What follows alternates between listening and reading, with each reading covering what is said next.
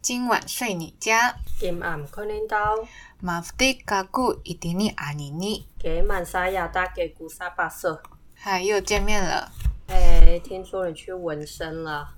哎，还没有，礼拜六要去刺青。哦哦哦，那为什么你 IG po 一张你老公好像躺在一个？哦，因为我老公有刺，我老公比较早，他礼拜四去刺的。所以他是吃一个什么？就是你的 英文名字吗？有我的英文，然后一只动物代表，不是一只怪物吗？啊，啊，还蛮精致的，看起来还不错。哎，要花很多钱吗？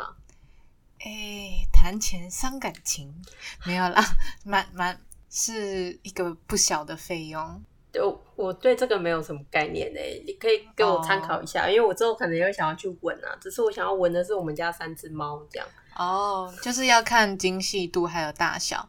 然后像我的我的小小的大概五千左右，就是彩色的，嗯，大概五乘五。然后我老公的好像是十乘十二左右吧。然后加上它是写实的画风。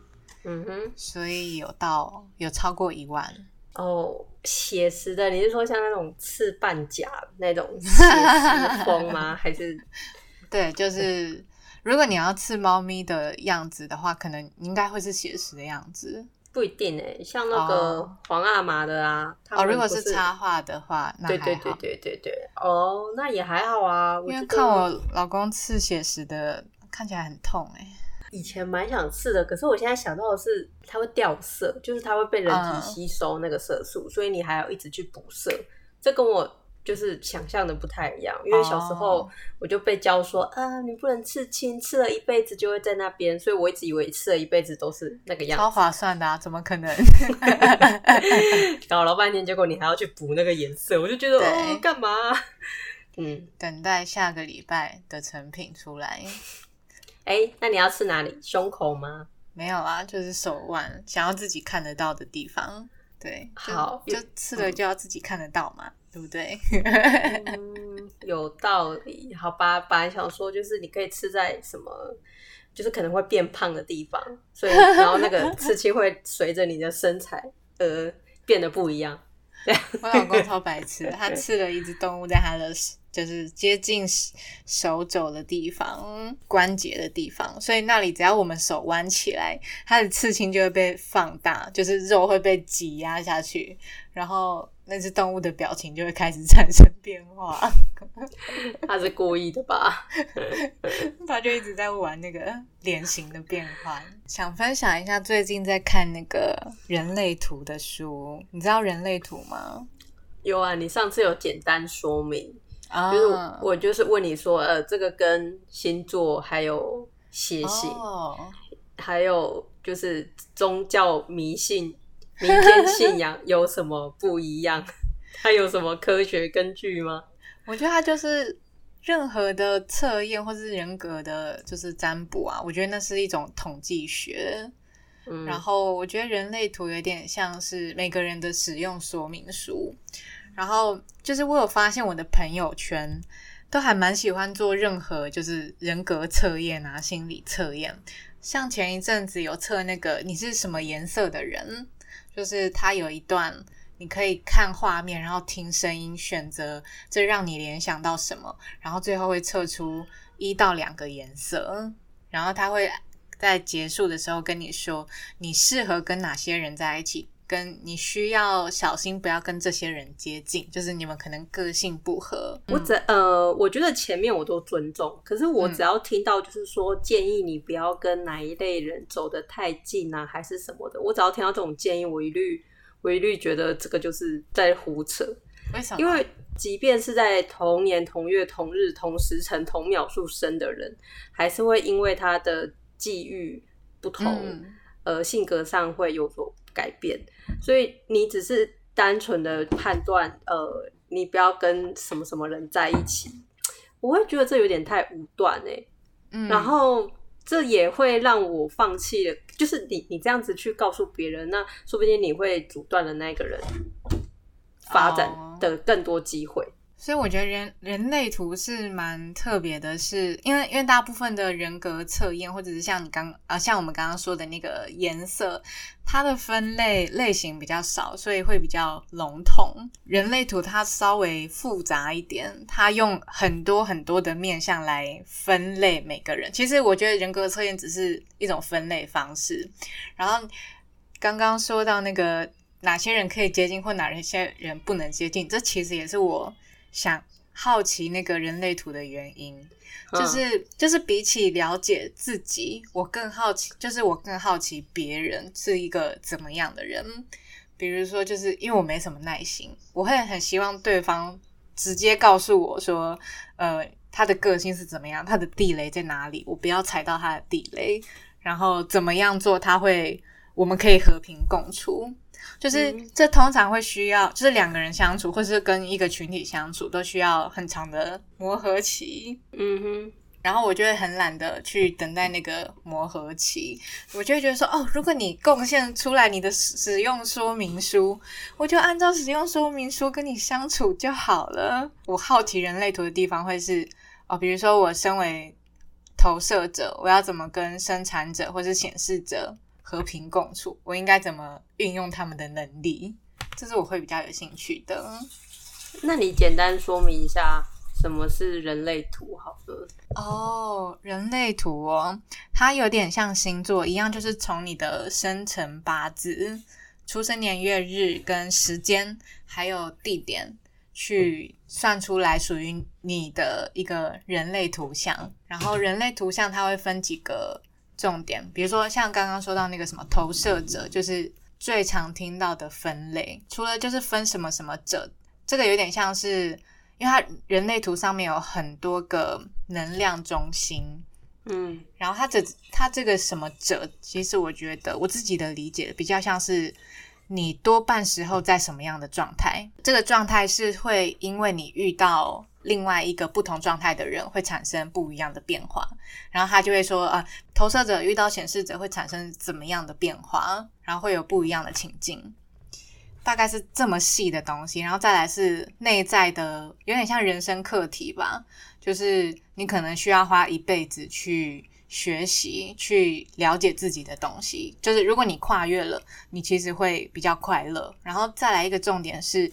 他要让你知道人类图的用意，是为了让你按照自己原始设定去生活，你比较不会觉得嗯很不做自己的感觉，就是一个 reset 的概念。对对对对，手机变得乱七八糟，你觉得很烦，你就是把它 reset 就对了。对，差不多是这个概念。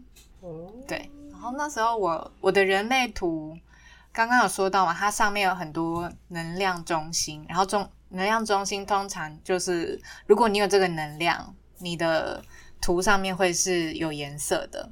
可是我的只有两格有颜色，然后我就想说，哎，所以我是没什么能量的人吗？我的图都是空白的，然后我就会觉得说，是不是我我比别人差，还是怎么样？就是。人家都很擅长，比如说喉咙，它喉咙中心它有颜色，我就觉得说哦，所以其他人很会讲话，像我就很不会表达，个表达想法或是沟通。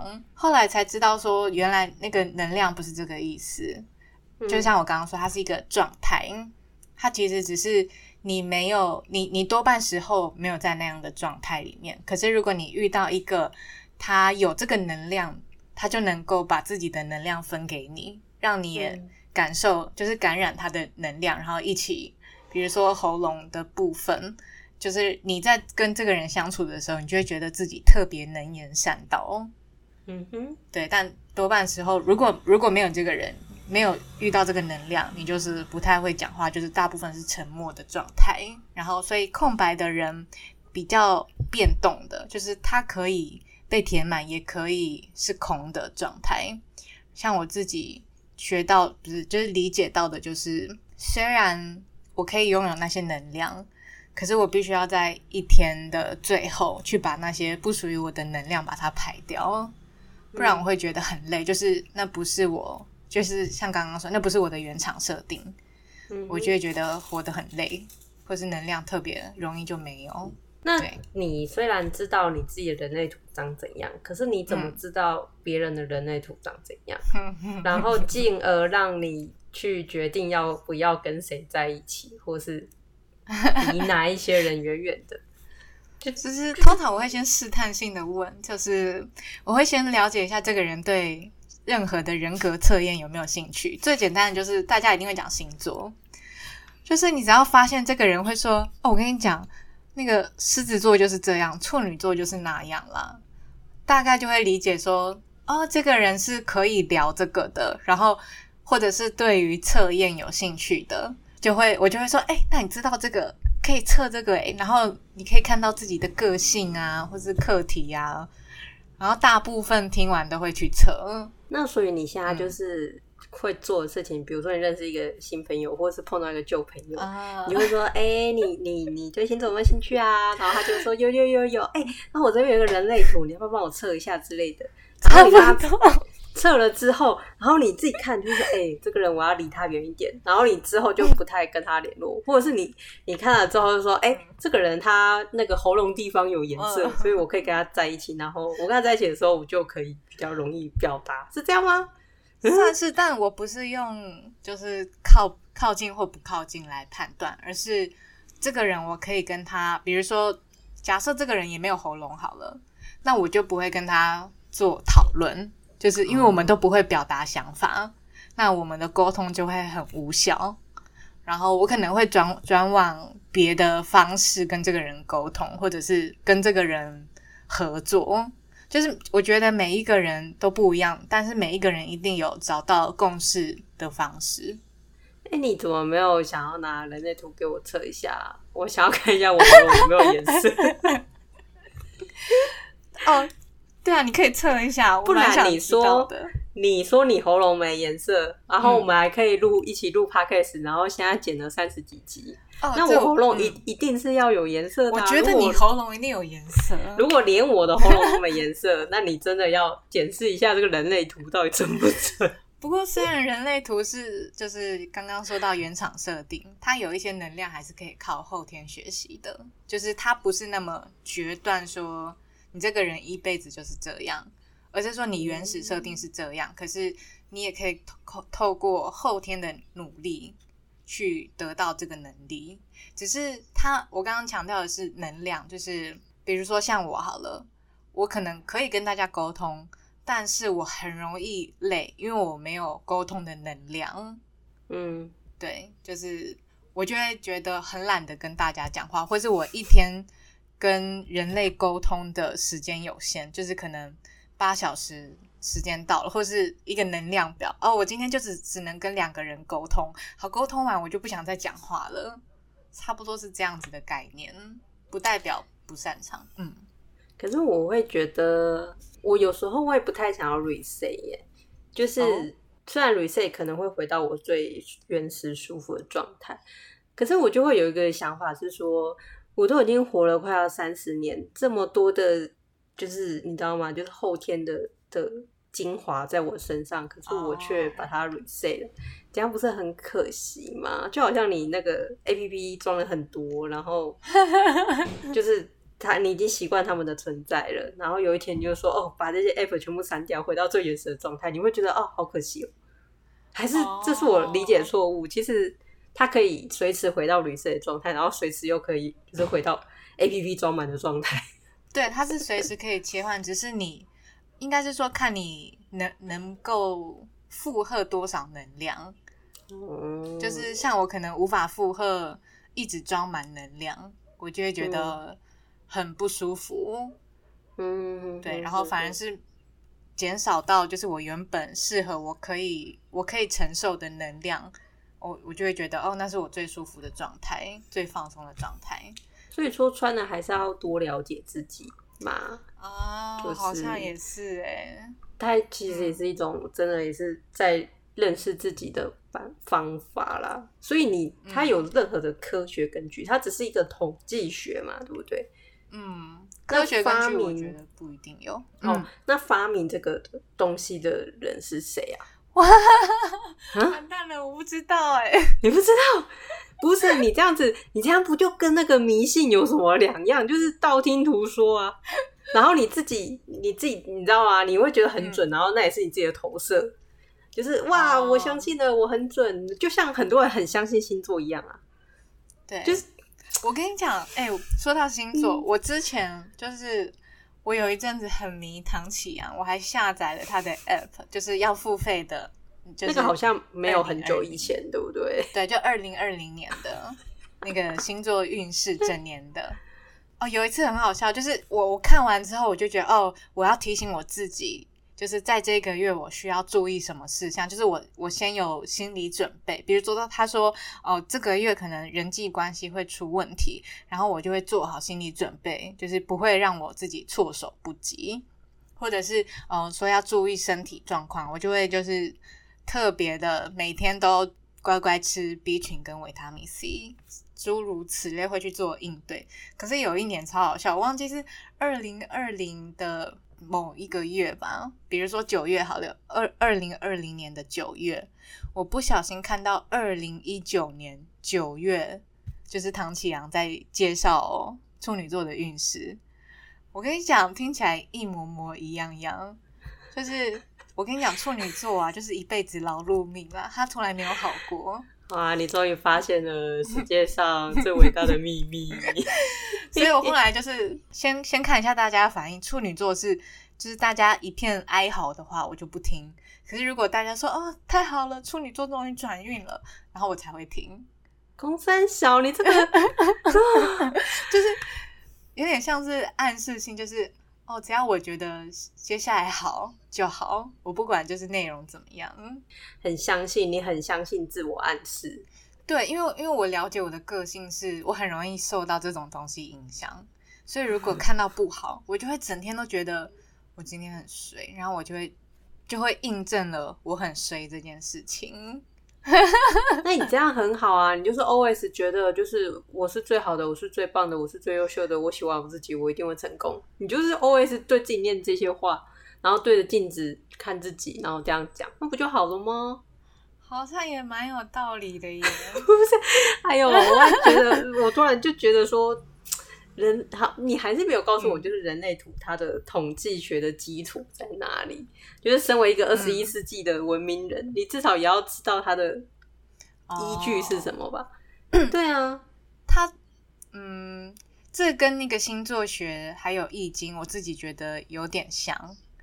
然后他们统计的方式是。我自己觉得讲起来很虚啦，但是之前看到有一个说法是这样子，就是在你出生的那一刻是聚集了当时呃，就是宇宙中的能量。那宇宙里面有行星跟就是地球嘛，然后他们运行到某一个角度，对应到，所以它才会需要地点。就是你在你可能在台北出生跟在东京出生是不一样的，因为。你跟每一个行星，或是每一个宇宙中的星体的距离跟角度是不一样的，然后是综合了这些东西去统计，说在这个时间点、这个角度出生的人是什么样子，然后去累积出来的那个数据，然后去判断说，哦，所以在这一个时间角度距离出生的人都会有这个特质，嗯。大概是这样子的统计。你知道，其实有有人说，呃，西医跟中医最大的差别就是中医，这这可能不是最大的差别啊。有人在讲说，中医它其实就是人类史上最大的一场人体临床实验所累积出来的统计结果。哦，这就是中医厉害的地方。那我要说的是，你看哦，从很久以前就有什么《本草纲目》。然后什么神农氏尝百草，然后这样子吃吃吃吃吃，什么东西对人体有什么好处？是这样子几千年累积下来，然后所以才被得知的。然后是透过现在的医学去做一些分析成分，我们才知道说哦，原来灵芝里面是多糖体这个东西对肝脏有好处。可是以前的人不知道，以前只知道说吃灵芝对人体有好处，那是一个人体临床实验累积下来的结果。那我要说的是。你刚刚说的这些什么行星啊、角度啊，然后会什么时间点在什么位置出生的人，他会有什么样的性格？嗯的这个呃。就是我刚想到的是 是怎么产生出来的，也是有人这样子哦，这个这个小孩几点几分，然后在哪里出生，然后他这这一辈子呃发生了什么事情，然后他的事迹要记载下来了哦，所以他的人格特质是这样，有点像星象学吧。但我觉得刚刚你讲那个中医跟西医，我就发现出发点蛮不一样的，就是像中医，呃，它是一个试错的方式在学习，就是他不会去想为什么。像刚刚说，西医跟中医最大差别是，中医其实不会去在乎为什么，而是结结果。反正吃这个就是不会死，然后感冒会好。可是你问我为什么，我不知道。然后西医会去探探究为什么，然后再把这个为什么推论出去。可是推论的过程中就会没有那么的准确，因为你推论一定有一部分是假设的，所以他会用很多次的。假设推论去验证自己是这这个推论是不算完全正确，但是是可几率高的。嗯嗯嗯，我觉得这是两边不一样的逻辑。然后刚刚那个占星学的部分比较像中医的样子，就是你问我说为什么在这个时间点会出生的人会这样，其实我觉得也不知道原因诶，就这好难探究哦。可是统计起来的数据就是这样。这个时间点，这个地方，大部分的人跟大部分的人平均状态是这样子，所以他去推论，不是推论，他去说，在这个时间点的人是这样。然后应该说这也是一个参考吧，就是嗯，反正没差，就我我又不会少一块肉，我就是听听，然后看看，然后觉得哦，好有趣哦，原来我的喉咙是没有颜色的，然后他的喉咙是有颜色的，果然我们两个在一起就是会。能言善道，可以录 p 可以就这样就好了。我管他为什么，就是这样，差不多。就是我只在乎说，我我对于了解自己还好，就是其实都跟自己相处这么久了，蛮知道自己的个性。但我就会想知知道说，这个人到底我要怎么跟他相处？就是像前面刚刚说到的，如果如果说。以大数据来说好了，他是会有这样特质的人，然后我就试去试探说他是不是真的像书里面讲到的这样个性的人，然后如果符合，我就会知道说哦，就是大概摸透他这个人是这样子之后，那下一次我就会知道我要怎么跟这个人相处，但我并不在乎他为什么会这样，就是他为什么会有这些个性啊那些故事，我就觉得啊没关系，就是如果以后交情好，我们再慢慢听。但是现在我只想把事情做好。好啦好啦，你那个等下网址传一下，我我自己写一写，然后我老公写一写，这样我就知道要怎么跟他相处而不离婚了。最近一直想要跟他离婚，好烦哦。我之前其实我跟我老公结婚前，我们去做那个什么皮脂测验，我真的是做超多测验的。反正就是指纹，他他一样也是统计说。呃，拥有这样子指纹的人，大概是什么样的个性，或者是什么样的发展，或是在基因上面有什么样的问题？就是其实会统会会整理出来。比如说有唐氏症的人，可能他们的指纹大部分是长什么样子，所以如果你出现这个指纹的时候，你可能要注意小心。小心你有没有唐氏症吗？就是生出来的小孩，就是你的基因里面有没有这一个可能？所以我们在婚前有去做这个皮脂的测试，然后了解对方大概是什么样的人，然后一样就是会，就是真的像人生说明使用说明书一样，就是他的地雷在哪里，然后你怎么样跟这个人讲话，他会听你的，就是你要怎么说服这个人，他是图像思考还是文字思考？你你们在吵架的时候，应该要讲道理还是用哭的比较有用？就是从那个使用说明书里面都可以看到，所以就不用白费力气去，比如说他明明就是一个你需要撒娇他就没事的人，可是你就为了要就是让自己好过，然后就一直用讲道理的方式，然后两个人就会僵持不下。哦，既然既然你喜欢就是人家撒娇，那就撒娇就好了，就会没事了。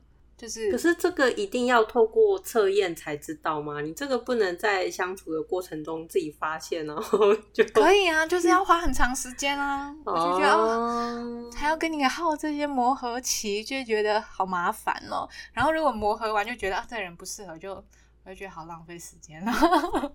有时候我觉得啊，星座啦、血型啦，就是这些测验啦，是一种就是人类想不到原因，所以就把它变成是一个归因的方式啊。那个就是哦，他为什么那么爱干净哦？因为他处女座的，对之类的，是一个很不负责任的，就是把自己的问题往外就是投射出去。就是我们上集有讲到，就是人你哎。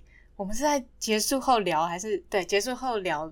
你说有一个剧是人们会把自己不好的那一面投射出去，因为对不想要接受那样的自己。没错，就是我最那时候我在看《猎魔士》，我觉得《猎魔士》它不是一部爽片，好像有性爱画面跟打打杀杀而已。我觉得它里面有蛮深的哲学思想在里头，就是它里面其实会反映出人类邪恶丑陋的那一面，可是。呃，比如说它里面会有很多妖魔鬼怪，然后人类都永远都觉得那些妖怪是很可怕的、很邪恶的。可是其实那里面有很多妖怪是不会去攻击人类，也只是活着而已，不会对人类有任何影响。可是人类为了证明自己是善良的，就会把那些妖怪说的很邪恶、很可怕，然后叫猎魔师去把他们干掉。可是其实猎魔猎魔师都心知肚明。呃，这个只是人类对于恐惧跟邪恶的投射而已，就是投射在那些妖怪身上。所以我觉得，就是像星座这种东西，呃，除了它是一种催眠，我觉得那个是一个人类集体意识的催眠。然后还有就是对于不知道的原因，也不想要去探究的一个懒惰的归因的方法所造成的结果。我后来自己想到的就是。因为，因为我真的发，我身边有那种就是很疯狂到，在做任何决定的时候，都是先看人格测验或者是占卜。我我后来就想，我觉得应该是这种人是偏向不了解自己，然后透过人格测验，因为它会有一些结果跟描述嘛，然后你就会从这些结果跟描述找到形容自己的词汇，就可能在这之前。他没有能力去说我到底是一个什么样的人，然后让别人理解他。可是他今天对这样子的结果有共鸣、感同身受的时候，他就知道说：“哦，原来这个词汇可以用来形容我，别人会知道这是我的样子。”但是过度的依赖这些测验来回答，就是我是谁？我觉得人人类基本。要追寻的事情就会是我是谁，可是这是一个没有答案，但人类会一直去追寻的事情，就是我是谁这件事。但我觉得，如果一直透过测验或者是外在的星座占卜，可能一辈子也找不到答案。嗯，当然，因为你你得到的答案都是别人告诉你的，对，都不是你发自内心所觉得的。最近就有身边朋友是这样子，然后我就会觉得说，哎，其实。嗯，如果你静下心来，你会发现你自己的身体会给你一些回应。比如说，你就是会觉得身身心舒畅。你在做这些事情的时候，或是你在做这些事情的时候，你会感觉到很压抑、闷闷不乐。那你就会知道说，这件事情就不是你喜欢的，就是不是顺着你自己身上的毛，你就会感觉到不舒服。可是因为外在的东西太多了，就不会去观察到。可能身体已经酸痛啊！哦，我之前我们在学智商的时候有讲到，如果你某个地方特别痛，它是通常是你你在有情绪的时候，你会把气用在那个地方。比如说，像有的人是脸颊两侧，大概在臼齿上方这里很容易痛，就是他容易把话都憋在这里不讲出来。然后有的人是肩膀，他可能会把气都积在肩膀，很想要，可能身体想要揍人之类，然后又要克制自己，嗯，或是有的人就是很容易头痛，他可能是把情绪都积在脑袋的地方。其实身体都会有，可是如果我们太依赖外在，我们根本不会发现说这些不舒服，其实是在身体要告诉你说。你你现在很不好，你的状态不太好。今天要教的单字是自己，然后阿美族有两种说法，一个是 d 楞，另外一个说法是达古瓦难，两种说法。没有什么你刚刚说的什么傻固。呃，嘎固嘎固是我，就是用在句子里面或是介绍，有点像是英文的 I am blah blah blah blah blah 的 I。OK，所以那是我呃呃泛指对。第一人称啊，对对对对，第一人称，对，好，那之前有讲过那个赛德克第一人称的我就是压鼓，就是压鼓嘛。哦那可是今天如果是讲独自自己单独一个人的话 b r e h u n b r e h u n 然后 法语 b r e h u n 对啊。E b r e h u n 对 b r e h u n 那时间差不多啦，就该睡了，好，睡喽，拜。拜拜。